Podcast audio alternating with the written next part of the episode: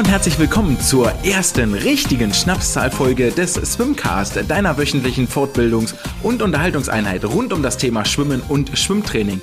Mein Name ist André und ich begrüße euch ganz herzlich zur Folge Nummer 111 in dieser Woche, in der auch der Valentinstag war. Passenderweise auf einen Dienstag gefallen, damit Valentinstag und damit genug der schlechten Wortspiele.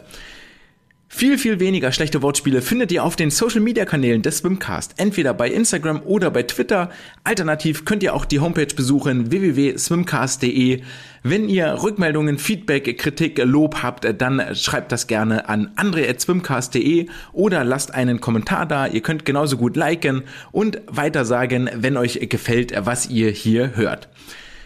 Die Woche der Liebe ist vergangen und was liegt da näher, als schon im Folgentitel Ausdruck zu verleihen, der Liebe zum Schwimmen. Denn unter diesem Motto steht alles, worüber wir uns heute hier unterhalten werden. Wir werfen nochmal einen Blick zurück. Zwei Wochen drehen wir am Rad der Zeit und gucken uns die DMS nochmal an, denn die erste und die zweite Bundesliga war im Wasser unterwegs und da gab es einiges zu berichten, zu erleben und zu sehen von all den Sportlerinnen und Sportlern, die dort im Wasser unterwegs unterwegs gewesen sind. Ausgehend von dieser DMS wird sich dann auch alles weitere aufreihen und aufziehen und auffächern, was wir hier besprechen möchten heute in den kommenden knapp 60 Minuten. Damit auch genug der Vorrede. Wir beginnen mit dem Wettkampfrückblick und hier ganz namentlich mit der DMS. Wie ich schon so schön am Beckenrand sagte zu meinen äh, Schwimmerkollegen, es gibt im Großen und Ganzen wenn wir uns so das Privatleben mal angucken, gibt es eigentlich äh, zwei Gelegenheiten, sprichwortmäßig, an denen die ganze Familie, der Freundeskreis zusammenkommt. Und das ist zum einen bei Hochzeiten und ganz traurigerweise bei Beerdigungen. Es gibt aber eine kleine Randgruppe, für die gibt es noch eine dritte Option, bei der sich die ganze Familie trifft und das sind wir Schwimmer und dieser Veranstaltungsspaß heißt DMS, der deutsche Mannschaftswettbewerb Schwimmen so heißt es ein bisschen sperrig, sorgt dafür, dass mitten im Training stehende Schwimmer und äh, Schwimmerinnen ihr Bestes ins Wasser bringen oder wie im Falle zum Beispiel von Marius Kusch weiter anreisen auf sich nehmen, zudem auch viele ehemalige nochmal die Badehose oder den Badeanzug überstreifen und aus Vereinsliebe ihre Körper durchs Wasser werfen. Das Ganze passiert natürlich am prominentesten in der ersten Bundesliga und äh, nicht nur dort, sondern auch in allen Ligen hinweg ähm, gibt es viele ehemalige, die sich nochmal für ihren Verein mit ins Wasser, nochmal für ihren Verein mit ins Wasser springen. Zu den bekannteren Namen gehören da sicherlich Johanna Roas, Damian Wirling, die in Essen nochmal mit dabei waren, Nadine Schwingenschlögel und Nadine Schwingenschlögel? Moment mal, wer, also Falls ihr nicht genau wisst, wer Nadine Schwingenschlögel ist, ein kurzer Rückblick. Früher war sie international bekannt und im Wecken unterwegs unter dem Namen Nadine Lemmler, ist jetzt Teammanagerin in Neckarsulm und verheiratet seit geraumer Zeit, ich glaube seit Ende letzten Jahres, ist egal, mit Fabian Schwingenschlögel, dem äh, Athletiktrainer beim SC Regensburg und war jetzt hier nochmal für die Neckarsulmer in der ersten Bundesliga am Start. Damit um nur einige zu nennen, die von den ehemaligen nochmal im Schwimmbecken unterwegs gewesen sind. Es lohnt sich also durchaus da mal einen Blick ins Becken zu werfen. In Hamburg in der Landesliga war zum Beispiel Markus Deibler nochmal im Wasser mit unterwegs. Ähm, auch das ist dann nochmal etwas ich weiß nicht, wie viel Markus jetzt noch trainiert, aber die 55,7 über 100 Meter Lagen ist dann durchaus doch eine Zeit, egal welches Alter und wie viel Training, mit der man sich auf gar keinen Fall irgendwie verstecken braucht. Wir halten also fest, nach all den ähm, einführenden Worten, die Partygäste waren anwesend, die Party war terminiert, es konnte losgehen am 4. Februar, es fehlte also nur noch eine gute Show, die dort im Becken stattfinden sollte. Der Vollständigkeit halber sei natürlich erwähnt, dass ein Gast auf der Party gefehlt hat. Denn der SV Würzburg, der Titelverteidiger der DMS aus dem Jahre 2021, der trat hier gar nicht erst an, um seinen Titel zu verteidigen, sodass von zwölf Teams, die eigentlich in dieser ersten Bundesliga am Start sind und zugehörig sind, nur noch elf auf den Startblock getreten sind. Das Ganze tat der Spannung aber überhaupt keinen Abbruch. Und warum das so war, da gucken wir jetzt nochmal etwas genauer rein. Und wie sich das so gehört, beginnen wir mit den Frauenwettbewerben. Hier gab es insgesamt einen Fünfkampf an der Spitze, wobei sich die Mannschaften aus Frankfurt und aus Neukölln vom Rest des Feldes absetzen konnten, sich um den Meistertitel und den Vizemeistertitel stritten über 34 Strecken insgesamt. Auf den Plätzen 3, 4 und 5 waren dann die Teams aus Heidelberg, Wiesbaden und Essen um den oder in den Kampf um die Bronzemedaille verstrickt. Für alle, die nicht so richtig äh, fit sind, was das Thema DMS angeht, vielleicht nochmal, um euch kurz abzuholen. Bei der DMS beim Deutschen Mannschaftswettbewerb Schwimmen werden alle Wettkampfstrecken zweimal geschwommen, die es so im Wettkampfprogramm gibt. Das Ganze wird ausgetragen auf der 25 Meter Bahn, deswegen ist es noch etwas umfangreicher als das olympische Programm, nämlich ergänzt durch die 100 Meter Lagen, die es auf der olympischen Bahn, auf der 50 Meter Bahn gar nicht geben kann. Und dazu kommen dann noch die 50 Meter Brust, die 50 Delfin und die 50 Meter Rücken. Macht also in der Summe 16 Strecken plus 800 Meter Freistil im ersten Abschnitt und 1500 Meter Freistil im zweiten Abschnitt für die ähm, Männer dann andersrum bei den langen Strecken, aber das ist äh, Kleinkram, sodass wir in der ganzen Summe auf 34 Starts kommen. Für jeden Start dürfen die Mannschaften einen Sportler oder eine Sportlerin ins Wasser schicken. Jeder darf maximal fünfmal auf den Startblock treten. Wird ein Sportler disqualifiziert, darf dieser nachschwimmen. Das wird aber auf die Starts, auf seine Gesamtstarts angerechnet. Also das war dann am Ende bei einigen ist jetzt in der ersten Liga nicht so das große Ding, aber eine Disqualifikation kann dann im Zweifel schon gravierende Auswirkungen haben. Die Mannschaften haben natürlich die Möglichkeit zu taktieren und äh, solche Taktiken äh, kommen dann durchaus möglicherweise auch zum Einsatz, ähm, weil nämlich jede Zeit, die ein Sportler, eine Sportlerin hier erschwimmt, die wird in Punkte umgerechnet, die sich am Weltrekord, am aktuell geltenden Weltrekord orientieren.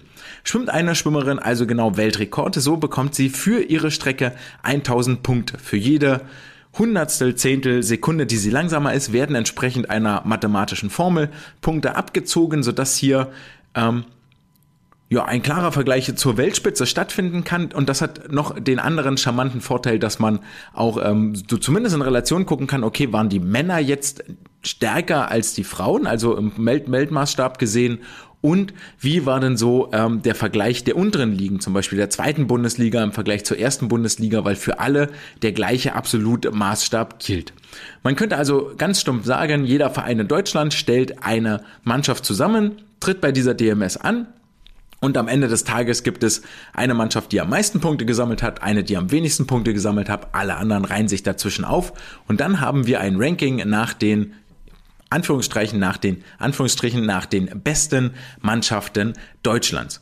Im Großen und Ganzen ist es eigentlich auch genau das, was hier passiert und ich finde, genau darin liegt auch der Reiz dieser DMS. Neben dem, dass es einer der ganz, ganz, ganz, ganz wenigen Wettkämpfe ist, wo wirklich ein echtes Teamgefühl am Beckenrand steht. Ich hatte vor zwei Wochen schon mal darüber gesprochen, auch so eine DMSJ für die offene Klasse fände ich extrem spannend.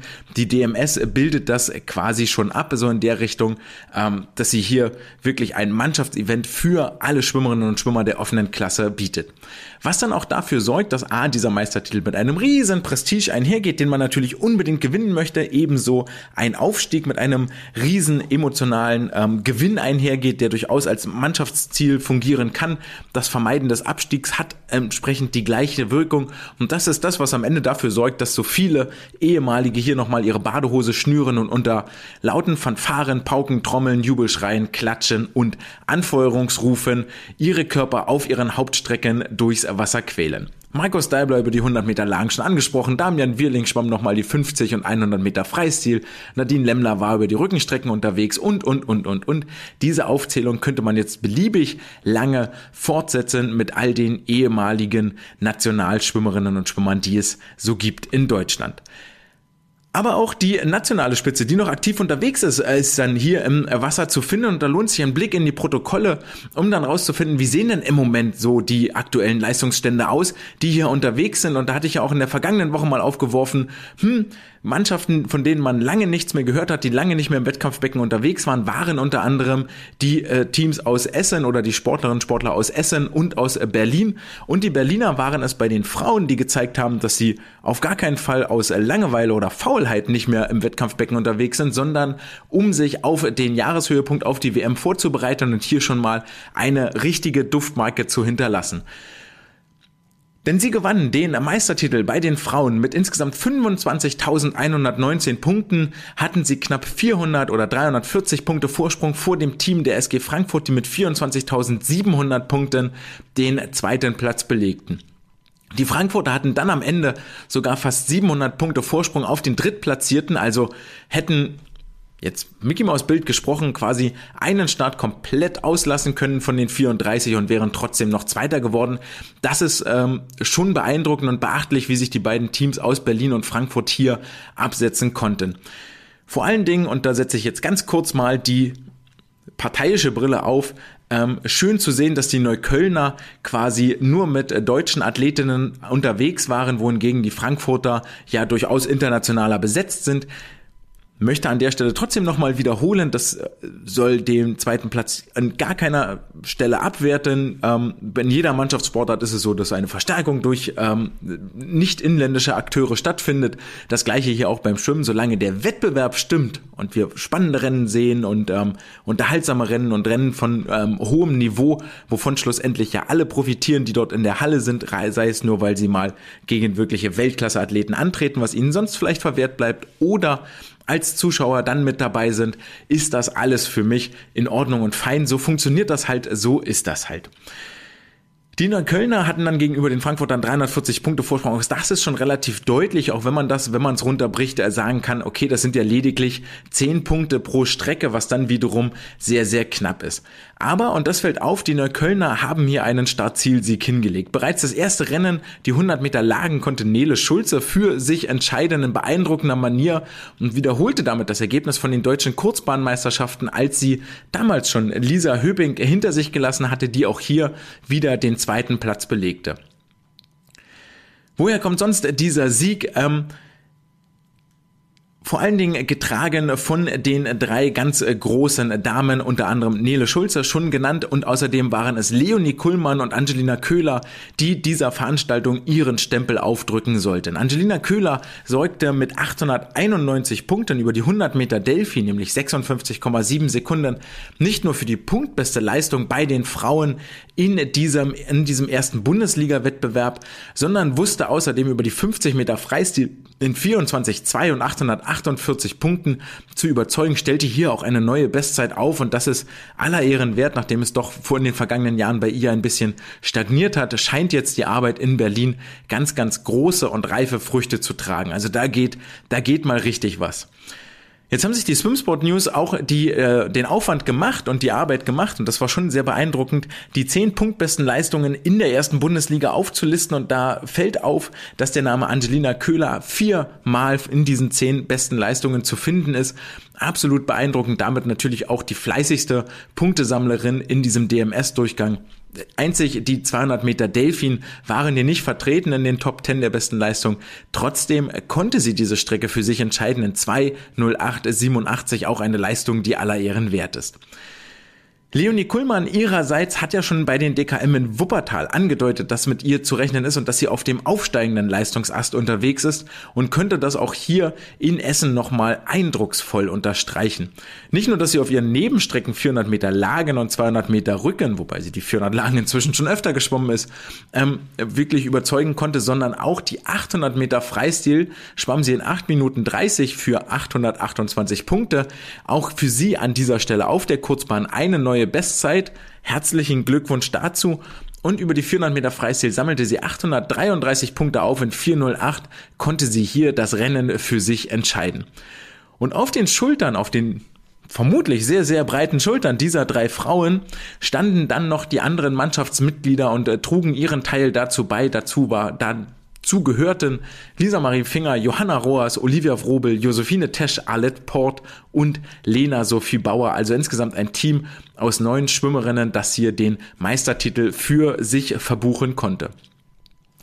Wenn wir das Ganze etwas breiter aufziehen und nicht nur auf die siegreiche Neuköllner gucken, sondern ähm, jetzt wirklich ganz tief in den Zahlensalat einsteigen, und das ist auch wiederum das Schöne bei dieser DMS, dass man sich anhand der Orientierung an der Weltspitze wirklich mal angucken kann, okay, über die elf Mannschaften, die hier vermutlich zu den besten Teams Deutschlands gehören, sonst wären sie ja nicht in der ersten Bundesliga, also ein ich nenne es jetzt mal repräsentatives Abbild der deutschen Schwimmerszene bieten. Wenn man sich dort mal anguckt, über welche Strecken denn die meisten Gesamtpunkte innerhalb des Feldes geholt wurden, dann fällt auf, dass das hohe Kraulniveau bei den deutschen Frauen hier ganz, ganz ähm, weit vorne zu finden ist und nochmal unterstrichen wird. So waren es im ersten Abschnitt die 200 Meter Freistil, die 800 Freistil und die 400 Meter Freistil mit den Punkten, die in der Addition aller elf Starterinnen die meisten Punkte geholt haben. Und im zweiten Abschnitt völlig überraschend. 200 Freistil, 1500 Freistil und 400 sowie 100 Meter Freistil die meisten Punkte gewannen.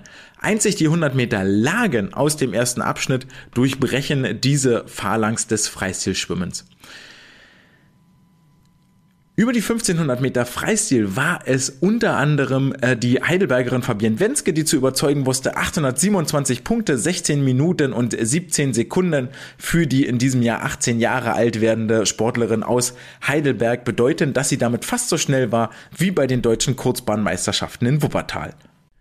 Und wo wir gerade bei den Highlights waren, lasst uns auch mal auf die Lowlights gucken. Und zwar, wo trennt sich denn die Spreu vom Weizen? Wo haben wir ein sehr breites Niveau, also wo ist die Spitze derartig entrückt vom Rest des Feldes, dass wir da eigentlich kaum mehr von einer akzeptablen Konkurrenzsituation sprechen können.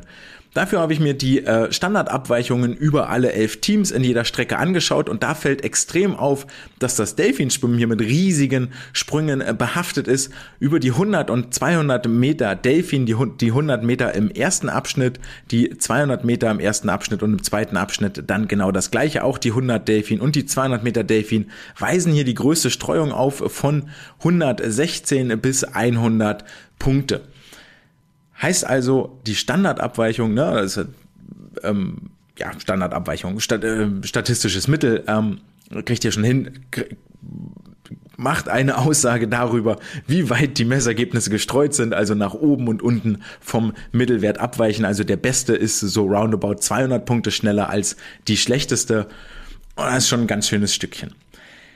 Die fünf platzierten Essener, das soll hier auch nicht verschwiegen werden, mit 23.912 Punkten, nur knappe sechs Punkte hinter den vierten Wiesbadenern, die wiederum ihrerseits nur 160 Punkte hinter den Bronzemedaillen gewinnenden Heidelbergerinnen waren, wurden unter anderem getragen von einem neuen deutschen Jahrgangsrekord. Für 18-Jährige hält den ab sofort Nina Sandrine Yazzi über die 50 Meter Freistil in 24,50 Sekunden. Herzlichen Glückwunsch und ein kleiner großer Applaus nach Essen. Jetzt haben wir über die ganz, ganz großen Leistungen der Siegerinnen äh, gesprochen, über deutsche Jahrgangsrekorde gesprochen. Es gab allerdings noch mehr Leistungen, die eventuell möglicherweise etwas unter dem Radar geblieben sind. Dazu gehört äh, vor allen Dingen in meinen Augen Maja Werner, die über die 200 Meter Freistil in 1,59 das erste Mal unter der 2-Minuten-Marke geblieben ist.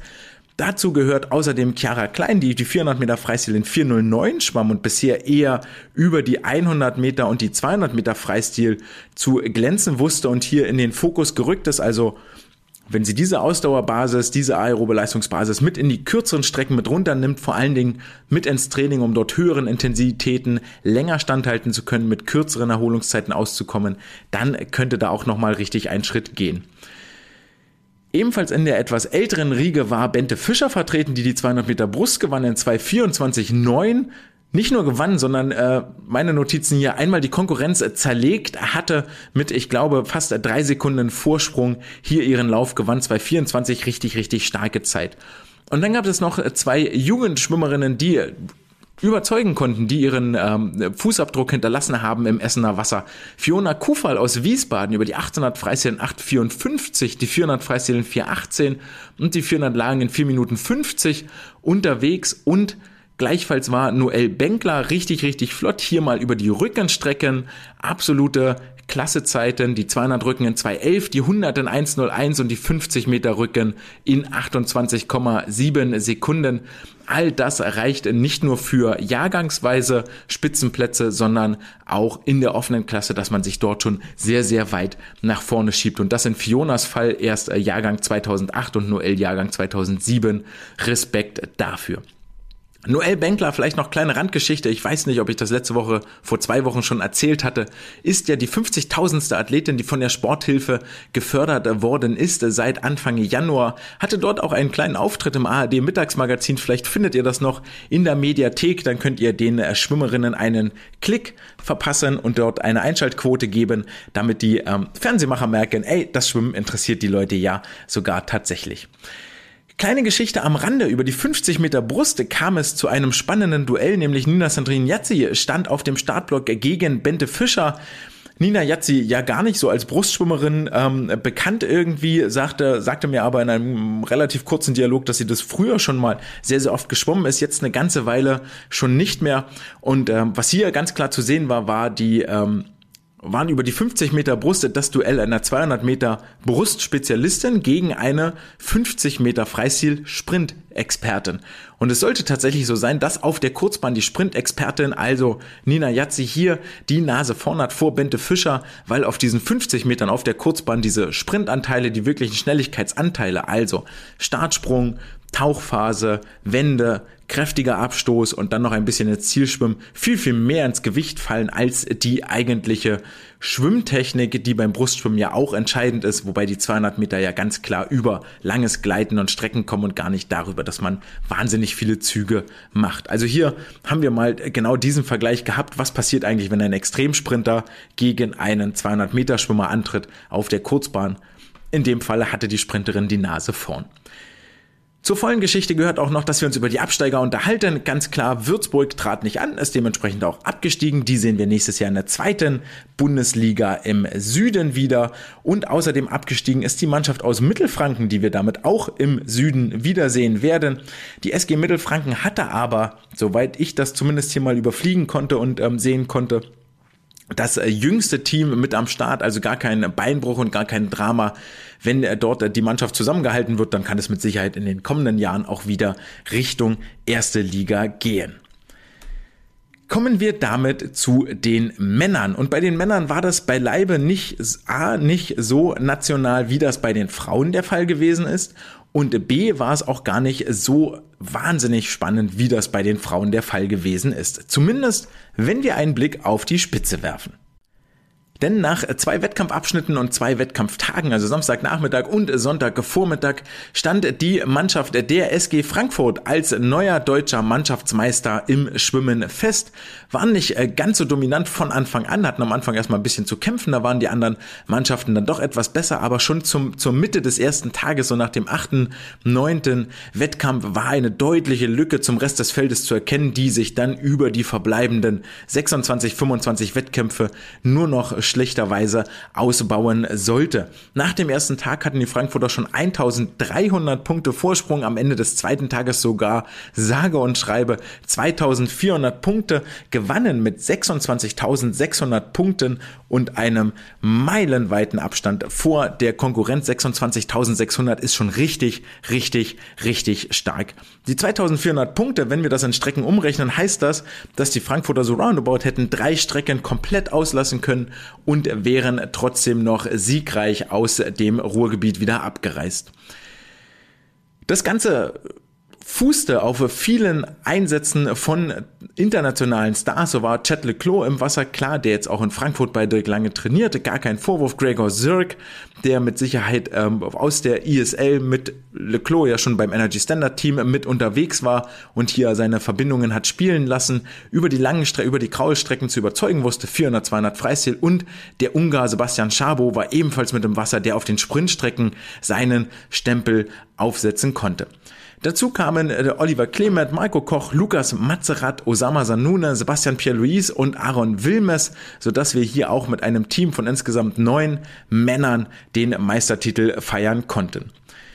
Hinter den Frankfurtern ging es dann aber doch etwas enger zur Sache. Den zweiten Platz belegte die Mannschaft aus Wiesbaden mit nur 140 Punkten Vorsprung vor den Münchnern, die ihrerseits nur 180 Punkte Vorsprung vor Leipzig hatten, die wiederum nur 100 Punkte Vorsprung vor den fünf platzierten Potsdamern hatten. Jedes Team davon hat seine ganz eigenen äh, Stars dabei. Die Wiesbadener hatten Coleman Stewart einfliegen lassen und mit Sicherheit ein bisschen Geld geboten. Alles gut, alles fein, finde ich jetzt, wie gesagt, gar nicht verwerflich, zumal Coleman auch äh, beim Euromeet für die Wiesbadener mit am, mit am Start war und auch in Wiesbaden noch das ein oder andere Schwimmcamp äh, geleitet hat und dort seine Erfahrung weitergegeben hat. Sicherlich ein Event nicht nur für die, die teil oder mit Sicherheit ein Event für alle die, die teilgenommen haben. Verstärkt wurden die Wiesbadener durch Adrian Eichler und Ursula Laurin Bludau. Bei den Münchnern war zum Beispiel Christoph Rothbauer im Wasser, der über die langen Bruststrecken richtig, richtig schnell unterwegs war. Die Leipziger waren angereist mit äh, Marek Ulrich, Timo Sorgius, David Thomasberger, der auch über die Bruststrecken mit ins Wasser sprang. Und die Potsdamer hatten Christian Diener mit dabei, der noch schwimmen kann, aber nach den aktuellen Zeiten weit weg ist von seiner ehemaligen Bestform. Und äh, sowie Melvin Immodu und Christopher Weidner, der schon bei der DMSJ vergangene Woche ähm, überzeugen konnte und gezeigt hat, zu was er im Moment in der Lage ist. Bei all diesen engen Abständen darf man sich dann natürlich nicht viele Schwächen erlauben, so dass man sagen muss beim Blick durch das Protokoll, dass alle fünf, vier genannten Teams, Wiesbaden, München, Leipzig, Potsdam, auf sehr, sehr breitem Fundament standen, also gar nicht so einen richtigen Ausfall dabei, also Ausfall im Sinne von ähm, niedriger Leistung dabei hatten, die immer noch am besten Niveau sein kann, völlig klar. Ähm, was unter anderem den, dann den sechsplatzierten Essenern so ein bisschen auf die Füße gefallen ist, die zum Teil richtig, richtig starke Leistungen dabei hatten. Da werden wir gleich nochmal darauf kommen, aber eben dann in der Breite nicht hier neun gleich starke Männer auf den Startblock stellen konnten. Den Abstieg gab es für das Team aus Darmstadt, das auch wiederum relativ jung unterwegs war, aber in den letzten Jahren auch mehr und mehr äh, gebeutelt war von, von Abstieg, äh, von nicht von Abstiegen, sondern von ähm, Abgängen. Sei es äh, drum, sie sehen wir vermutlich auch in der zweiten Bundesliga Süd, wenn ich jetzt nicht richtig äh, falsch gewickelt bin, wieder. Neben den Darmstädtern natürlich auch wieder das Team aus Würzburg wird den Gang in die zweite Liga antreten. Das jüngste Team bei den Männern müsste das Team der SSG Samax Ritter gewesen sein, was ich auch sehr erstaunlich finde, die mich im, äh, letzte Woche nicht so richtig überzeugen konnten bei der DMSJ, beziehungsweise in der ja, ihr wisst, Ende Januar bei der DMSJ, aber hier dann doch zum Teil mit sehr, sehr schnellen Zeiten glänzen konnten. Ein Blick in die Statistik verrät uns, dass auch bei den Herren die Kraulstrecken durchaus überrepräsentiert waren hinsichtlich der punktbesten Rennen. Es waren die 100, 200, 400 Freistil sowohl im ersten und zweiten Abschnitt wie auch die 200 Meter Lagen und die 50 Meter Delfin. Das waren also die spannendsten Rennen, die wir hier hatten. Die am wenigsten spannendsten Rennen waren über die Bruststrecken, über die 50, 100 und 200 Meter, die vorrangig geprägt wurden von Christoph Rothbauer, Lukas Mazerat und Melvin Imudu. Und dahinter gab es dann einen deutlichen äh, Leistungsabfall Ebenfalls eine riesige Streuung gab es über die 100 Meter Delfin mit insgesamt 115 Punkten Standardabweichung. Hier waren äh, hauptsächlich dafür verantwortlich Chet Leclos und Marius Kusch, die sich beide in einem Lauf ein äh, extrem spannendes und hochklassiges noch dazu Kopf-an-Kopf-Rennen lieferten damit aber auch dreieinhalb Sekunden vor dem Rest des Feldes angeschlagen haben, aber also so ziemlich gute 10 Meter, 8 Meter Vorsprung hatten und das muss äh, beeindruckend ausgesehen, ausgesehen haben, wenn die beiden dort einmal loslegen. Damit kommen wir auch zu den überragenden Athleten auf der Männerseite, denn das war zum einen Chet Leclos, dass der schwimmen kann, das wissen wir aber auch Marius Kusch, der erst am Donnerstag, meine ich, aus Indianapolis oder sogar am Freitag extra eingeflogen war. Und diese Reise sollte sich für ihn lohnen, denn die 50 Meter Delfin beendete er mit 913 Punkten in 22,4 Sekunden, damit der punktbesten Leistung überhaupt bei diesem ersten Bundesliga-Durchgang, also Männer und Frauen zusammengenommen. Über die 100 Delfin schwamm er 49,90 Sekunden unter der 50-Sekunden-Marke, über die 100 Freistil 46,98, auch unter der 47 Sekunden Marke und das sind schon alles ganz schöne Hausnummern, die man auch international und weltweit jetzt nicht so wahnsinnig häufig findet. Mit diesen drei Leistungen gehörte er zu den besten fünf Leistungen auf der Männerseite der, äh, der ersten Liga. Einzig Chet Leclos konnte über die 100 Meter Davy noch mithalten und ähm, ja, jetzt müsste ich lügen, Christopher Rothbauer äh, war zumindest über die 200 Meter Brust richtig, richtig schnell unterwegs. Abschließend damit Ehre, wem Ehre gebührt. Die Leistungen, die so ein bisschen unter dem Radar geflogen sind, aufgrund dieser Dominanz von wirklich äh, zwei absoluten Spitzenathleten waren Marek Ulrich 23,33 über die 50 Meter Rücken, womit er nur drei Zehntel über seiner WM-Zeit geblieben ist. Es war der Essener Simon Reinke, der über die 1500 Meter Freistil in 15,38 richtig schnell unterwegs gewesen ist.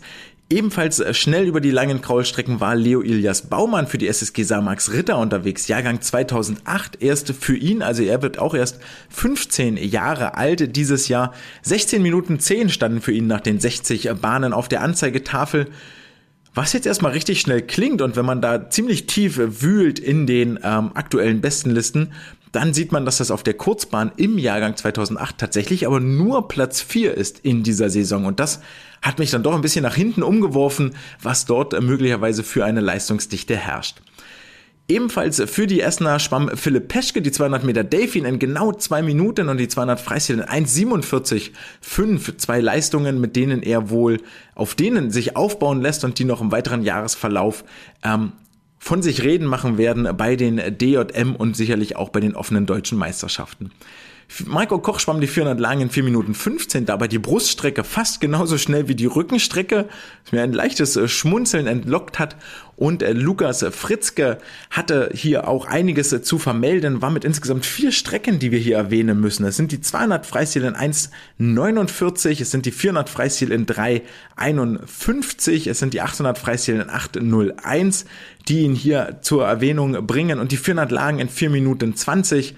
Also auch für ihn ein durchaus sehr erfolgreicher Wettkampf und das äh, die besonderen Leistungen komplettiert Christoph Weidner die 50 Brust in 27,8. Es gab also reichlich zu sehen und zu bestaunen in dieser ersten Bundesliga bei den Männern als auch bei den Frauen. Ein bisschen schade, dass es davon keine Live-Bilder gab. Das hätte ich dann doch gerne mir in Echtzeit angeguckt und nicht mal irgendwelche ähm, ja, fatalerweise auch sehr, sehr wenig Rennfootage auf den Social Media Kanälen. Promotet sowas gerne viel, viel mehr. Ähm, nehmt jemanden mit, der für euch Fotos und Bewegtbilder macht, denn diese Duelle Marius Kusch gegen Chetle Klo, Angelina Köhler oder auch ein Zusammenschnitt von Leonis 400 Lagen würde ich mir dann doch sehr, sehr gerne nochmal in echt angucken. Ebenfalls zur Sache ging es in der zweiten Bundesliga. Hier müssen wir einen Blick nach Hannover werfen, wo die zweite Bundesliga Nord unterwegs war, weil hier nämlich die äh, Damen und die Herren aus Magdeburg auf den Startblock stiegen. Und es gibt einen deutschen Jahrgangsrekord zu vermelden von wie sollte es anders sein, von Anna-Maria Börstler, die die 50 Meter Delfin in 26,23 Sekunden zurücklegte, damit nur eine halbe Sekunde schneller war als der alte deutsche Rekord. Der wurde nämlich gehalten von Ihr dürft alle raten, das ist ein wahnsinnig alter deutscher Jahrgangsrekord, der hier gebrochen worden ist. Es stammt aus dem Jahre 2010, also ja, manche waren von euch da vielleicht äh, gerade mal eben erste Klasse Schule gekommen. Den schwamm Lena Kaller damals noch in Bonn. Ich müssten dann auch entweder was ein Weltcup oder auch die deutschen Kurzbahnmeisterschaften.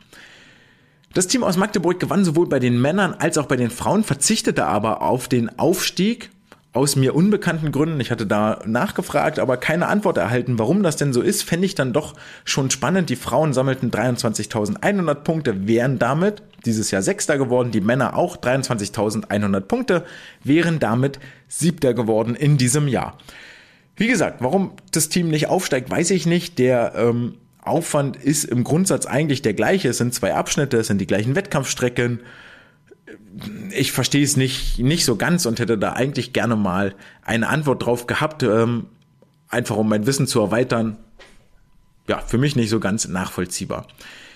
Aber natürlich, wenn die Magdeburger im Wasser sind, müssen wir einen Blick werfen und zwar auf Isabel Gose, die die 1500 Freistil 1549 schwamm, damit ähm, richtig, richtig schnell unterwegs war, 903 Punkte eingesammelt hat und die 400 Meter Freistil in 401,79 zurücklegte und damit sogar 905 Punkte sammelte, damit in diesem DMS-Wochenende oder über alle Ligen hinweg für die punktbeste und die zweite punktbeste Leistung sorgte. Lukas Mertens schwamm die 200 äh, Freistil in 1,45, sammelte damit 830 Punkte. Auch das durchaus erwähnenswert. Allerdings den absoluten ähm, Punkterekord für, bei den Männern stellte ein gewisser Mikhailo Romanchuk auf, dem die Ehre über die 1500 Meter Freistil gebührte. Nach 14 Minuten und 28 Sekunden stoppte die Uhr und das war für 929 Punkte gut, damit nochmal 16 Punkte mehr geholt als der in der ersten Bundesliga erfolgreichste Marius Kusch. Damit also aus Magdeburg die beiden Top-Punktewertungen in der diesjährigen DMS-Saison. Soweit der Vollständigkeit halber. Zu guter Letzt der Wettkampfrückblick. Ein Heidelberger Team war in Ingolstadt am Start am vergangenen Wochenende. Das ist noch kurz erwähnenswert, weil dort nämlich ein gewisser Joscha Salcho seine Bahnen zieht und im Trainingsbecken unterwegs ist, seitdem er aus Australien wieder zurück ist. Und er zeigte hier seine Vielseitigkeit, gewann die 100 und 200 Meter Freistil in 50,5 Sekunden und in 1,51, was ganz okay ist. Und dazu allerdings noch die 100 Meter Delfin in 54 Sekunden und die 100 Meter Rücken in 57,5 Sekunden. Ich fand, das sollte solltet ihr noch wissen. Damit nun auch genug von der nationalen Schwimmelite. Wir buddeln uns nach unten in den Keller des Leistungsniveaus, nämlich zu meinem eigenen DMS-Einsatz. Denn auch in den Niederungen der Schwimmnation ging es um wertvolle Punkte, um Aufstieg und Abstieg und alles, was nur irgendwie dazwischen liegt, geht, sei es auch nur das dröge Mittelfeld. Hauptsache, die Stimmung ist gut und man trifft mal wieder viele verschiedene Leute am Beckenrand. Und ihr ahnt es kaum, auch mich hat es mit Einsätzen in der Hamburger Stadtliga erwischt. Hamburg ja eh ein ganz eigenes Pflaster, was die ganze DMS-Geschichte angeht. Aufgrund der DMS-Ergebnisse, wie viele Punkte man da so holt als Team, werden dann am Ende wieder die Übungsstunden verteilt. Und ähm, das heißt also, es ist durchaus wichtig, dass man hier als Mitglied einer Trainingsgruppe, einer Trainingsmannschaft einmal bei den Masters DMS, also noch mindestens ein zweites Mal im Jahr den müden alten Körper durchs Wasser schleift. Und während man in der ersten und zweiten Liga ihre Teams eigentlich so weit ausrüstet, dass jeder fast nur seine Lieblingsstrecken kann, und an der Stelle gehen mal Grüße raus an all diejenigen, die da nicht das Glück hatten, nur ihre Lieblingsstrecken zu schwimmen. Ich denke an Leonis Kuhlmanns 200 Rücken, an Henning Mühlleitners 50 Meter Delfin, an Florian Wellbrocks 200 Meter Delfin und 400 Meter Lagen sowie an David Thomasberger, der über vier Bahnen Brustschwimmen für die Leipziger Punkte sammeln musste, gleich die DMS eigentlich in diesen Niederungen der Stadtliga und tiefer runter geht's dann in Hamburg auch nicht mehr eher so einem sonntäglichen Brunchbuffet, ähm, wie man das dann äh, dort so vorfindet in den verschiedenen Restaurants. Denn diese DMS ist ja so ein ganz merkwürdiges Ding. Ja, man hat dort jede Strecke zur Auswahl, wie auf einem Brunchbuffet. Ja, jede Mahlzeit für sich ist eigentlich irgend, ist eigentlich ganz gut und ganz geil und mag man irgendwie. Manchmal irrt man sich auch, weil es dann nicht so schmeckt, wie man denkt, oder man hat mal kurz mal eine Verirrung, aber auch das geht vorbei und dann holst du dir was Neues vom, vom, vom Buffet. Aber jetzt ist so ein Brunch halt auch so ein Ding, wo man dann diesen großen Teller hat und man möchte gerne nur einmal gehen, also tust du dir links oben in die Ecke den Kartoffelauflauf, rechts oben in die Ecke irgendeine Spießbraten mit brauner Soße, unten in die Mitte kommt dann äh, eine Waffel mit Puderzucker, weil ich möchte ja nur einmal gehen und runtergespült wird das Ganze mit mäßigem Filterkaffee. Jedes für sich eigentlich ganz geil, aber in der Kombi ist es dann echt schwer verdaulich. Und so ähnlich fühlt sich die DMS dann auch an. Ja, jede Strecke für sich eigentlich ganz ganz nett, ja, die 200 Rücken, so einmal, oh, alles klar, machen wir, alles, alles easy peasy, die 100 Rücken, ja, na klar, noch ein bisschen lieber, die 100 Lagen, oh, eh eine geile Strecke, großartig. Ja, und dann ist man vorher eine Woche auf Dienstreise in der Schweiz, hat nicht wirklich viel geschlafen und äh, läuft dann da also am Samstagmorgen auf, nicht so richtig wissend, was einen erwartet. Typisch DMS halt. So schellte dann auch am Freitagabend mein äh, Handy. Äh, klingelte der Mannschaftsverantwortliche, ja, Jens schreibt dann eben, sag mal, André, wir haben doch mal drüber geredet, wie schlimm wären eigentlich die 200 Delfin für dich? Ja, vor Schreck das Handy aus der Hand gefallen, habe ich wieder aufgehoben. So, okay, hast dich nicht verlesen. Sag ich, sehr schlimm. Also wirklich schlimm. Schlimm, schlimm. Aber sage ich, war oft genug auf der anderen Seite unterwegs, sag ich, bleib bei meinen Worten. Sag ich, wenn dort oben am Himmel irgendwo das Batman-Symbol leuchtet und ihr braucht mich, dann komme ich vorbei und mache alles, was ihr von mir wollt. Sage ich mit einem Lied auf den, mit einem Lied auf den Lippen und mit einem Lächeln im Gesicht. Ist mir völlig egal, springe ich rein, mache ich.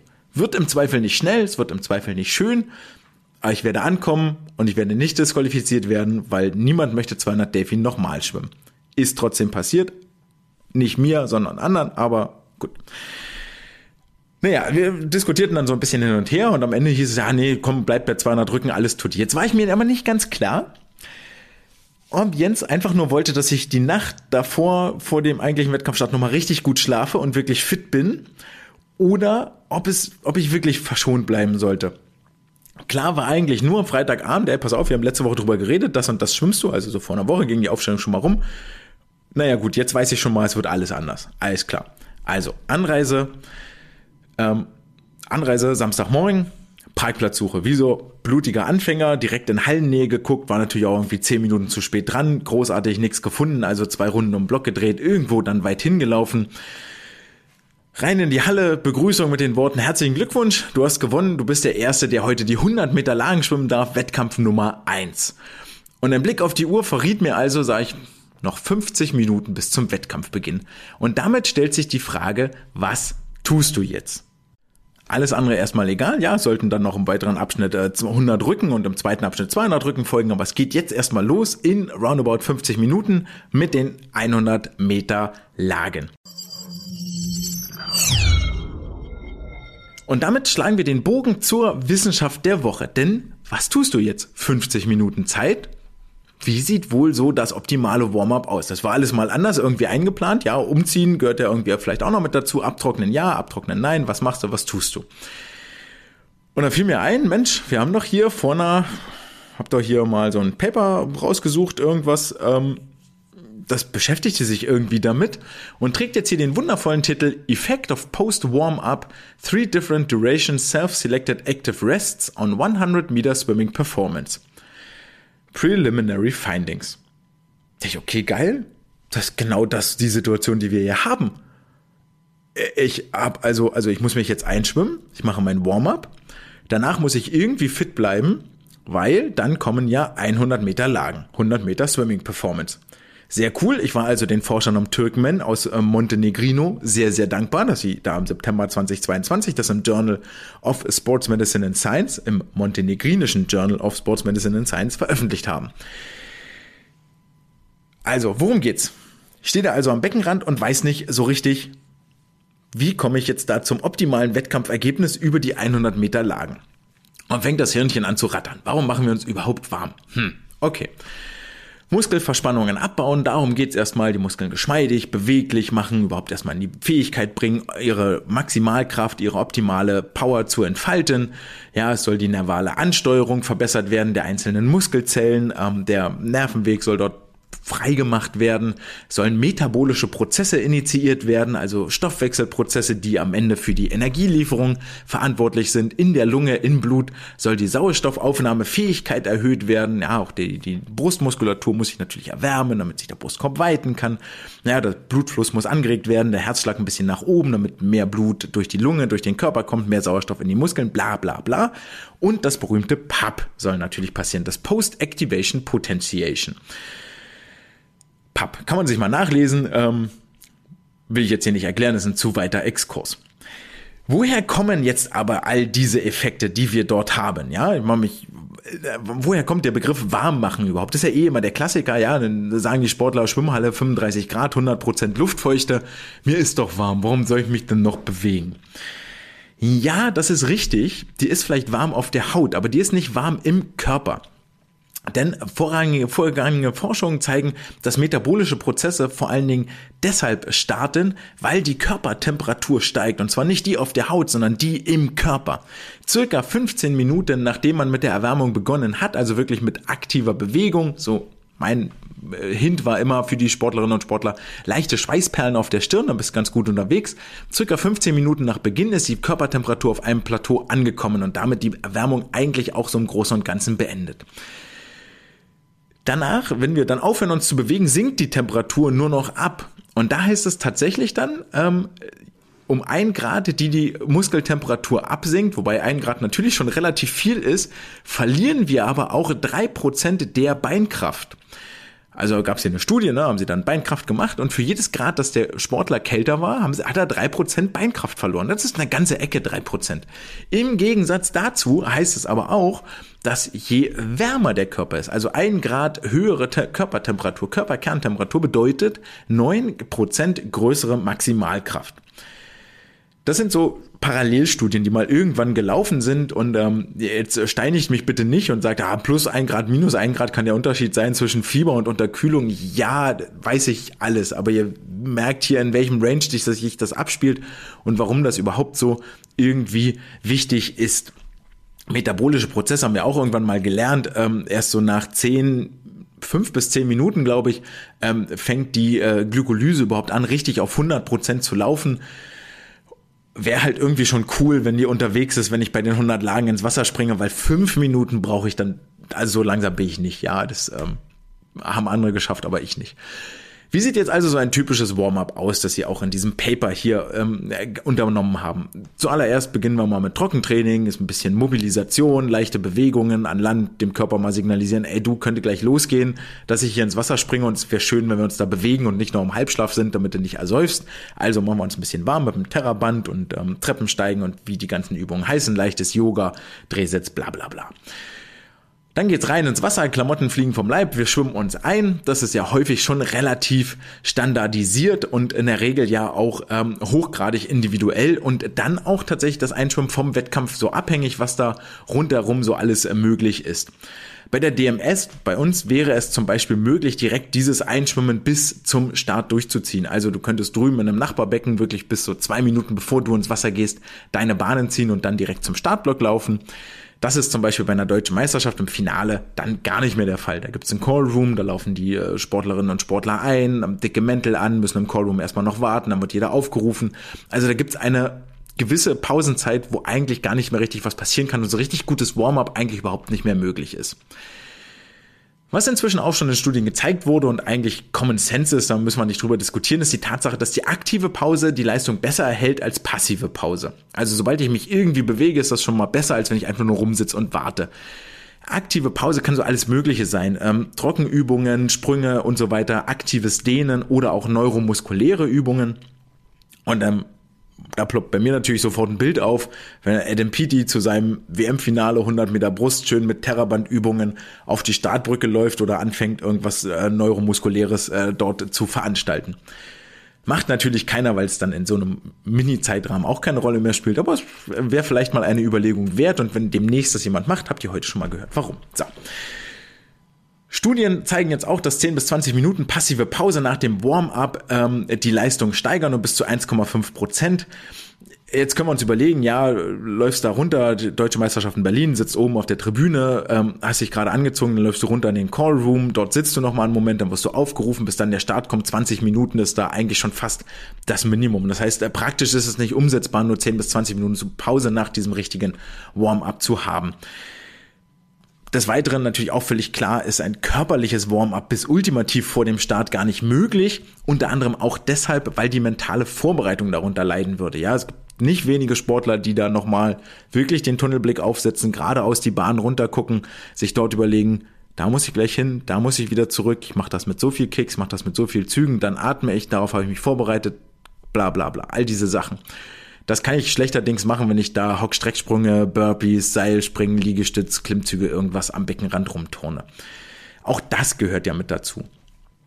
Also ist jetzt hier die Frage, wie gehen wir mit dieser doch eher sehr schwierigen Situation um? Und das haben sich die äh, Forschenden hier angeguckt und äh, kommen zu folgendem äh, Experimentaldesign. Haben sich jetzt acht Schwimmerinnen und Schwimmer genommen, sechs Männer, zwei Frauen, die internationale Erfahrung verfügten, hatten jetzt, das muss man ehrlicherweise sagen, kein überragendes Leistungsniveau, aber ist ja für die meisten von uns ganz förderlich, wenn das nicht so absolute Weltspitzenathleten sind, sondern ein bisschen näher an dem, womit wir tagtäglich am Beckenrand zu tun haben. Und dann gab es einen Testablauf, äh, der da echt aufwendig war, und zwar hat der eine ganze Woche gedauert. Sie haben drei Tests gemacht mit variierender aktiver Pause zwischen dem Warm-up und dem eigentlichen Testschwimmen dann. Diese aktive Pause variierte zwischen 15, 30 und 45 Minuten. Zwischen jedem Test lagen 48 Stunden, wo sie dafür gesorgt haben, dass identische Bedingungen vorherrschen hinsichtlich Ernährung, Schlaf, Wassertemperatur und so weiter und so fort. Wie sah das Protokoll jetzt aus? Also es gab ein dynamisches Warm-up an Land, so zehn Minuten, also Seilspringen, Laufen, so solche Geschichten. Dann ähm, ging es nochmal fünf Minuten Vorbereitung, dann sind sie ins Wasser, also fünf Minuten Vorbereitung ist dann sowas wie Schwimmklamotten anziehen oder Warm-up-Klamotten ausziehen. Dann ist, ging es für ungefähr 25 Minuten in den, äh, ins Schwimmbecken für ein schwimmerisches äh, Warm-up. Dann kam die aktive Pause, 15, 30, 45 Minuten und dann gab es ein 100 Meter Time Trial Swim. Also wenn wir wollen, fassen wir das dynamische Land Warm-up und das Pool Warm-up als Warm-up zusammen, dann die aktive Pause und dann das Schwimmen. Aktive Pause bedeutet in diesem Falle folgendes. Die Frage habt ihr alle im Kopf, das weiß ich wohl. Bei 30 Prozent der maximalen Herzfrequenz sollten Übungen gemacht werden wie Dehnung, Laufen oder Athletik, kein Sitzen, keine neuronale, neuromuskulare, keine neuromuskuläre Aktivität, also sowas wie Maximalkraft oder solche Geschichten. Und dann kam der 100 Meter Test. Diese 30% maximale Herzfrequenz finde ich jetzt mutig, wenn ich überlege, maximale Herzfrequenz, sagen wir, wir kommen so auf 210, 220 Schläge, dann sind das also irgendwo 70, 75 Schläge pro Minute. Das ist, ja, viel mehr als aktive Pause ist es nicht, also so spazieren gehen oder solche Geschichten. Ähm, also wird es schon nicht mehr richtig intensiv und schweißtreibend. Naja, lange Rede, kurzer Sinn. Wir haben jetzt also hier unsere 300 Meter Testergebnisse und ähm, haben dort die Zeiten gestoppt und kommen zu der Erkenntnis, dass die 100 Meter Zeit nach 15 Minuten aktiver Pause bei 63,7 Sekunden liegt nach 30 Minuten aktiver Pause bei 62,7 Sekunden und nach 45 Minuten aktiver Pause bei 63,2 Sekunden. Heißt also, wir haben einen ganz klaren Drop bei 30 Minuten aktiver Pause. Da schwimmen die Sportlerinnen und Sportler am schnellsten, nämlich 1,6 bzw. 0,8 Prozent schneller als bei 15 und 45 Minuten Pause. Wir können also festhalten, die Endzeit, also die Schwimmzeit, ist stark abhängig von der Pausenlänge. Und jetzt kommt ein relativ interessanter Part. Sie haben nämlich zudem noch in diesem Paper mal die Temperaturen gemessen, und zwar an der Stirn und im Mittelohr. Und äh, die sind auch abgefallen mit der Pausenlänge und zwar fast auf das Niveau, als hätten sie gar kein Warm-up gemacht, was eigentlich nur dazu führt, dass Stirn und Mittelohr gar kein sinnvoller Messort sind für die Temperaturen, weil macht keinen Sinn, so wenn wir vorher schon mal festgestellt haben in anderen Studien, dass Temperaturen Einfluss hat. Spannenderweise hingen aber andere physiologische Parameter so überhaupt nicht von der ähm, aktiven Pausenzeit ab. Die Herzfrequenz zum Beispiel war in allen drei Versuchen gleich, egal ob sie 62,6 oder 63,6 Sekunden geschwommen sind. Herzfrequenz war identisch. Auch die empfundene Belastung für die Sportlerinnen und Sportler war identisch, egal ob sie 63,6 oder 62,6 oder 63,2 geschwommen sind. Ja, das war für sie, hat sich das immer gleich anstrengend angefühlt. Das heißt, wir wissen hier jetzt äh, aus dieser Geschichte, dass 30 Minuten aktives Warm-up oder aktive Pause nach dem intensiven, wirklich wettkampforientierten Warm-up zu einem optimalen Wettkampfergebnis führen. Und jetzt kommt die kleine Einschränkung, die hier ist. Für mich verschwimmt da nämlich in dieser Studie eigentlich so ein bisschen die Grenze zwischen dem Warm-up, wann das eigentlich endet, das wirkliche Aufwärmen, und wann die aktive Pause beginnt. Was ich hier viel eher mitnehme, ist die Tatsache, dass ähm, in dieser ganzen Callroom-Aktivität, also wenn die Sportler irgendwo ähm, aufgerufen werden und auf die Startbrücke laufen, das wahnsinnig sinnvoll ist, dort weiterhin in Bewegung zu bleiben und ähm, weiterhin, also nicht irgendwo ruhig rumzusitzen und zu warten, dass das Schicksal auf einen zukommt, sondern sich aktiv darauf vorzubereiten. Ähm, und dann kann man das eigentlich in meinen Augen auch schon fast mit als Warm-up dazuzählen. Aber wie gesagt, die Grenze ist dort schwimmend und vielleicht macht man einfach anhand des chronologischen Ablaufs, der zu einem, der zum Wettkampfstart führt, dort einmal den, den, den Bruch und die Grenze und sagt, okay, Warm-up ist alles das, was außerhalb des Wettkampfszenarios passiert und aktive Pause ist alles das, was in diesem geregelten Wettkampfablauf, wir laufen auf die Startbrücke etc. passiert. Weiterhin haben die Forschenden dann hier am Ende noch einige Studien zusammengetragen und die waren auch ziemlich interessant zum Thema Erwärmung und ähm, Leistungseinfluss. Und zwar gab es dort noch eine Studie, die dazu die ähm, nahegelegt hat, dass äh, wenn die Sportlerinnen und Sportler beheizte Oberbekleidung getragen haben und zusätzlich noch ein leichtes Trockentraining gemacht haben, dann haben sie im anschließenden Leistungstest die besten Ergebnisse erzielt. Auch hier ist die Message eigentlich wieder, neben dem aktive Pause macht total Sinn, also unbedingt in Bewegung bleiben und nicht irgendwie ähm, einfach nur rumsitzen und warten, dass es passiert. Plus, zieh dich richtig warm an, damit die Körpertemperatur hoch bleibt und bewege dich dann ein bisschen zu den absolut besten Ergebnissen führt. Also, wenn ihr das nächste Mal einen Sportler bei euch habt, der sagt, ah, T-Shirt, Hose, T-Shirt reicht, Hose brauche ich noch nicht mal, naja, schmeißt, haltet ihm das Paper nochmal vor und äh, schlagt ihm das links und rechts um die Ohren und dann kommt er hoffentlich zur Besinnung und zieht sich nochmal was Langes drüber. Wie ist jetzt die ganze Geschichte für mich ausgegangen? So viel äh, Disclaimer sei vorweg gesagt. Das Paper habe ich erst am Dienstag gelesen, also nach meinem Start. Und dementsprechend ging meine Geschichte auch nicht so richtig positiv aus, denn aus äh, falschem Zurückhalten und nicht so ganz hundertprozentigem Willen reichte das am Ende nur für eine 1.11 und damit knapp eine Sekunde langsamer als im September bei der Masters DMS. Da muss man allerdings auch ganz fair dazu sagen, ich habe genau die Sachen alle falsch gemacht. Ja, nur mit T-Shirt und Badehose zum Startblock gelaufen, mich da nicht richtig bewegt. Davor gab es noch ein Mannschaftsfoto, wo natürlich auch keine Bewegung möglich war ähm, viel zu zeitig raus. Also viel mehr kannst du ja schon fast nicht mehr falsch machen. Und dann endet das halt darin. Zudem bleibt festzuhalten, all dieses Warm-up und so nutzt nix eigentlich, wenn der Kopf nicht bereit ist. Also du musst schon auch wirklich wollen, diese 100% zu geben. Da muss man dann auch mal so fair sein und sagen, dieser hundertprozentige Wille war nicht da. Ähm, so ist es. Dann ist es nur eine Minute elf.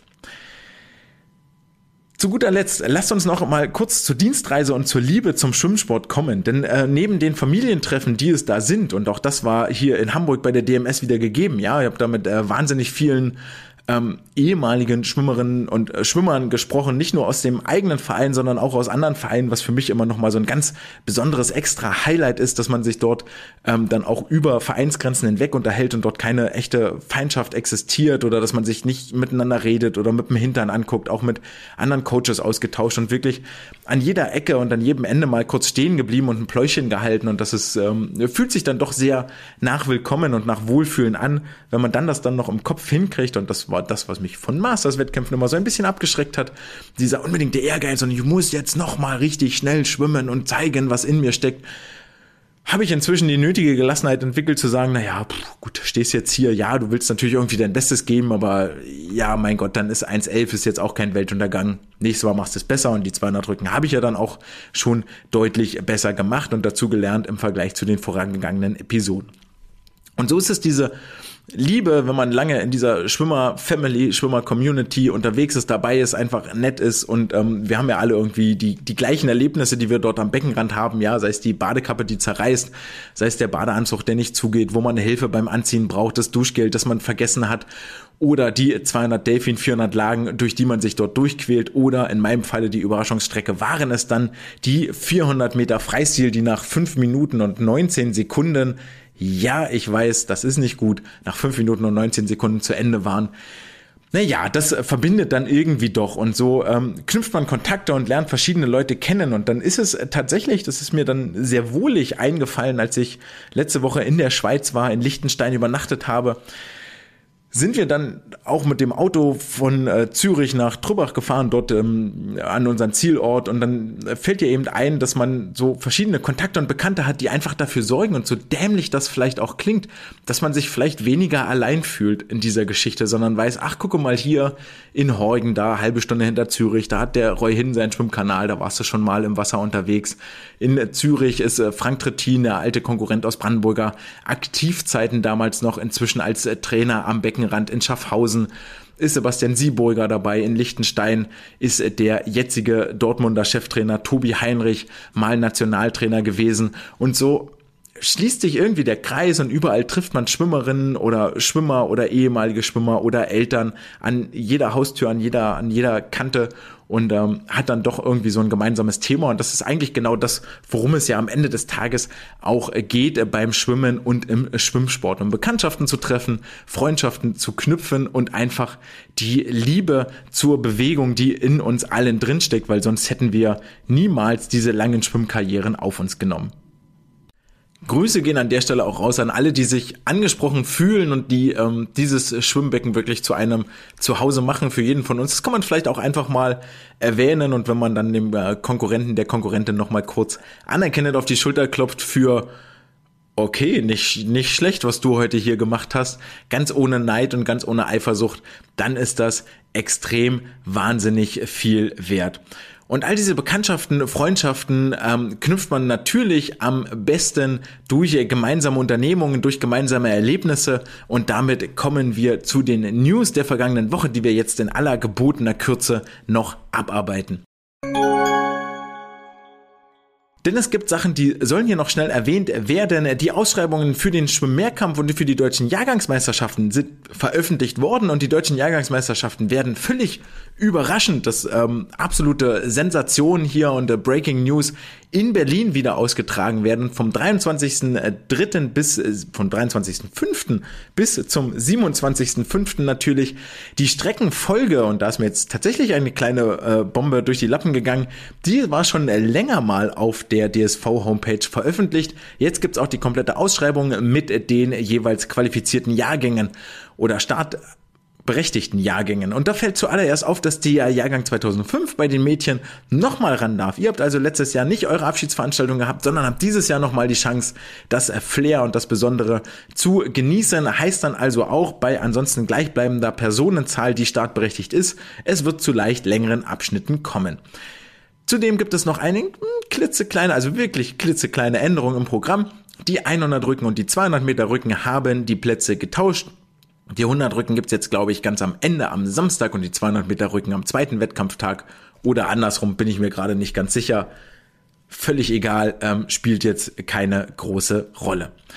Bei den Schwimm-Mehrkampfmeisterschaften, hier gibt's wirklich einen überraschenden Austragungsort, denn vom 16.06. bis 18.06. wird in Stuttgart um die Meistertitel für die Jüngsten geschwommen. Die Jahrgänge 2011 und 2012 sind hier startberechtigt und Stuttgart ist dann doch mal ein anderer Wettkampfort. Ich erinnere mich noch an meine aktive Karriere, dann mal zu norddeutschen Meisterschaften nach Hannover oder nach Bremen zu fahren, war schon eine echte Weltreise bei uns aus der Lausitz oder die deutschen Meisterschaften, die damals noch in Regensburg oder Dortmund stattgefunden haben haben, waren auch etwas ganz Besonderes. Dann Obacht, es gibt auf der DSV-Seite einen kleinen Tippfehler. Der Quali-Zeitraum für die Mehrkampfmeisterschaften endet am 28. Mai, nicht am 8. Mai, wie es dort geschrieben steht, aber das, äh, in der Ausschreibung ist es richtig. Und ähm, außerdem gibt es noch eine Ergänzung. Es wird nämlich eine Wettkampfstrecke mehr geschwommen. Zusätzlich zum bekannten Programm über die 200 Lagen, 400 Freistil und 50 Meter Beine, 100 Meter Gesamtbewegung, 200 Meter Gesamtbewegung in einer Lage werden noch 25 Meter Delfin Kicks in Bauch- und Rückenlage geprüft. Die Älteren unter euch erinnern sich, das gab es schon mal anno dazu mal, als es noch Jugendmehrkampf hieß. Dort gab es schon mal Delfin-Kicks, die abgeprüft wurden. Das haben wir jetzt wieder eingeführt. Naja, wie sollte es auch anders sein? Alle drei bis fünf Jahre gibt es hier mal eine neue oder eine alte Idee. Gab ja lange keine Anpassungen im Programm. Ähm, dann gab es zwei Wechsel zum Sommer hin, sind bekannt gegeben worden. Und zwar ähm, deutsche Nationalschwimmer oder Mitglieder des Nationalteams werden die heimischen Gefilde verlassen und rüber nach Amerika ans College wechseln. Ja, das sind nämlich Zoe Vogelmann und Silas Beeth. Zoe wird nach Louisville ziehen, er wird damit Teamkameradin von Kim Herkle werden und Silas geht nach North Carolina. Viel Erfolg euch und beide haben ja in den vergangenen Monaten durchaus sich ins Rampenlicht geschwommen und völlig zu Recht hier ihr Stipendium und ihren ähm, Collegeplatz bekommen. Dann gibt es noch internationale News, die auch nicht unerwähnt bleiben sollen. World Aquatics ex FINA, formerly known as FINA, vergibt die Schwimm-WM 2025 neu und das ist insofern beachtlich, als dass das zum einen, ja, wir werden alle älter, nur noch zwei Jahre hin ist und zum anderen war für 2025 Russland als Gastgeber der Weltmeisterschaften vorgesehen. Das ist damit ad acta gelegt und äh, Singapur rückt nun nach. In Singapur wird schnell geschwommen werden und vor allen Dingen spannend ist es deshalb, weil auch in zwei Jahren kann es ja sein, dass dieser wirklich absurd hässliche Krieg in der Ukraine schon lange vorbei ist und trotzdem macht World Aquatics hier schon mal klar, ey Leute, so nicht ähm, wir möchten euch keine Propagandaplattform mit irgendwelchen Wettbewerben bieten, auf denen ihr eure komischen Lügen und Märchen verbreiten dürft. Wie ihr aus den Medien sicherlich mitbekommen habt, das IOC sieht das bekanntlich anders, denn russische und belarussische Athletinnen und Athleten sollen ja gerne bei Olympia in Paris wieder teilnehmen, was natürlich äh, eine PR-mäßig eine absolute Vollkatastrophe ist und nicht umsonst stellen sich so viele Nationalverbände dagegen, zumal man folgendes Zitat der russischen Offiziellen im Hinterkopf behalten sollte dass sie nämlich keine Sportlerinnen oder Sportler nominieren und starten lassen werden, die sich gegen den Krieg geäußert haben. Also die in irgendeiner Art und Weise Kritik an diesem ganz völlig sinnlosen und äh, sowieso abgrundtief an den Haaren herbeigezogenen ähm, Aktivitäten dort in der Ukraine geäußert haben. Ähm, ja, von daher eigentlich ganz, äh, ganz nett und lobenswert, dass der World Aquatics hier schon mal Nägel mit Köpfen macht und sagt, Russland nicht mit uns. Spannend finde ich an der Stelle eigentlich auch die Fragestellung, ähm, wenn die World Aquatics jetzt hier so klar den Strich zieht, das IOC seinerseits aber nicht, ob der Weltverband, sprich World Aquatics, theoretisch die Handhabe hätte, russischen, belarussischen Sportlerinnen und Sportlern den Start bei Olympia zu verbieten oder zu untersagen. Parallel zum IOC. Bin ich nicht ganz drin in der Sportpolitik, aber das wäre nochmal ein ziemlich schöner, fancy Weg. Dann hat der Europäische Schwimmverband, die LEN, das äh, Programm der U23 EM veröffentlicht. Ähm, hier gibt es, ja, das kann man mal kurz nennen, es wird nur Vorläufe und Finals geben, außer über 400 Lagen, 800.500 Freistil. Da gibt es nur einen zeitschnellsten Lauf. Und jetzt kommt der eigentliche Spaß. Es wird nämlich über die 50 Meter Kraul sogenannte Skins Races geben. Wer bei der ISL dabei war, der hat dieses K.O.-Format schon kennengelernt. Ähm, die sind, glaube ich, noch gar nicht viel näher definiert, wie die jetzt aussehen Entscheidend ist nur, dass acht Sportlerinnen und Sportler wohl auf den Startblock steigen werden und dann am Ende stehen sich bloß noch zwei gegenüber nach, keine Ahnung, drei Läufen, vier Läufen, wie auch immer das gestaltet ist und schwimmen vermutlich um Prestige und ein nicht geringes Preisgeld.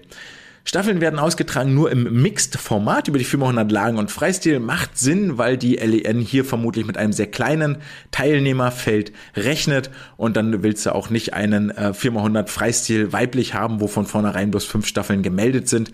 Da ging in den vergangenen Wochen irgendwo mal etwas viral viral ist falsch, aber ähm, die Info rum, dass bei Recherchen, ich glaube für SwimSpam oder ähnliches, aufgefallen ist, dass es schon mal 4x50 Meter Strecken gab bei einer Kurzbahn EM, also 4x50 Brust, 4x50 Rücken und Co., ähm, die die deutschen Mannschaften gewonnen haben. Hurra, kann man kurz die schwarz-rot-goldene Fahne schwenken. Aber fatalerweise waren dort zum Teil nur zwei Teams überhaupt am Start. Also es ist nicht auf wahnsinnig viel Gegenliebe bei den Nationalverbänden gestoßen. Und zu guter Letzt, wie viele Sportler dürfen strecken? Pro Strecke darf jede Nation vier Sportlerinnen oder Sportler auf den Startblock werfen. Die müssen im Jahrgang 2000 bis 2004 angehören. Aber, und jetzt kommt der spannende Teil, einer der Startplätze kann auch an Sportlerinnen und Sportler der Jahrgänge 2005 bis 2009 vergeben werden. Das ist, glaube ich, eine neue Information. Der DSV hat dafür nämlich noch gar kein Quali-Kriterium, also so explizit für die jungen Jahrgänge veröffentlicht. Man denke da unter anderem an eine Noel Benkler oder an einen Larus Thiel oder an eine Alina Bajevic, die da in den ganz jungen Jahrgängen schon durchaus für Furore sorgen. Damit sind wir am Ende der heutigen äh, Episode angekommen und werfen noch einen Blick voraus auf das jetzt beginnende kommende Wochenende. Die äh, Faszination DMS bleibt natürlich irgendwie hängen am Ende dieser Folge und damit auch einher geht die Frage, warum es nicht mehr dieser Mannschaftsevent gibt. Und damit gehen Grüße raus nach Leipzig und die dortige ISL. Beziehungsweise am kommenden Wochenende finden die Team Swim Race Days Sachsen statt, wo die verschiedenen sächsischen Landesstützpunkte gegeneinander antreten und sich mit Rudolfpunkten und so weiter und so fort Punktesystem gegeneinander messen. Schöne Idee, sind auch einige namhafte Athleten am Start. Das also ähm, dort in Sachsen unterwegs. Außerdem gibt es die norddeutschen Meisterschaften lange Strecke. Es findet der Berolina Cup in Berlin statt und in den USA wird für die College-Athletinnen und Athleten jetzt wieder schnell geschwommen. Es finden die Sectionals-Wettkämpfe statt, also die Vorstufe zu den nationalen College-Meisterschaften. Hier gab es schon einige schnelle Zeiten zu bewundern und zu bestaunen und auch unter anderem Björn Kammern und Julia Mozinski waren schon im Wasser. Was bleibt hängen von dieser Folge zu guter Letzt? Es waren viele herausragende Leistungen bei der DMS ähm, im Wasser zu beobachten. Es gab eine Familienzusammenkunft, eine Wiederkehr, ein großes Hallo sagen und winken und ähm, schlussendlich auch die herausragenden Leistungen sind ein Vorbote für die Weltmeisterschaften in Fukuoka, denn die nähert sich mit großen Schritten. Der Qualifikationszeitraum beginnt in weniger als fünf Wochen, nämlich am 27.03. und endet am 23.04. Da werden wir uns dann wieder über hochklassige Ergebnisse unterhalten können. Außerdem haben wir das Warm-up thematisiert und ich hoffe, ihr habt euch in meinen ganz persönlichen Wettkampf- und Liebeserzählungen und Erklärungen an den Schwimmsport wiedergefunden. Wenn dem so sein wollte, sollte, dann freue ich mich, wenn ihr nächste Woche wieder dabei seid. Wenn dem nicht so sein sollte, dann schreibt mir gerne, warum nicht. Jetzt erstmal allen, die zugehört und eingeschaltet haben, ein schönes Wochenende. Bleibt gesund, bleibt fleißig, genießt die Zeit im Wasser mit euren Freundinnen und Freundinnen. Es werden bestimmt wieder andere Zeiten kommen. Oh Gott, das ist jetzt aber ziemlich dark. Genießt einfach die Zeit mit euren Freunden und Freundinnen, die ihr im Wasser habt. Jede Sekunde, denn davon werden noch ganz viele mehr Tage kommen, aber keiner wird so schön wie heute. Genießt das Schwimmen, genießt das Chlorwasser. Es war mir eine Freude, euch zu unterhalten. Wir hören uns nächste Woche wieder. Das war's für heute. Ciao.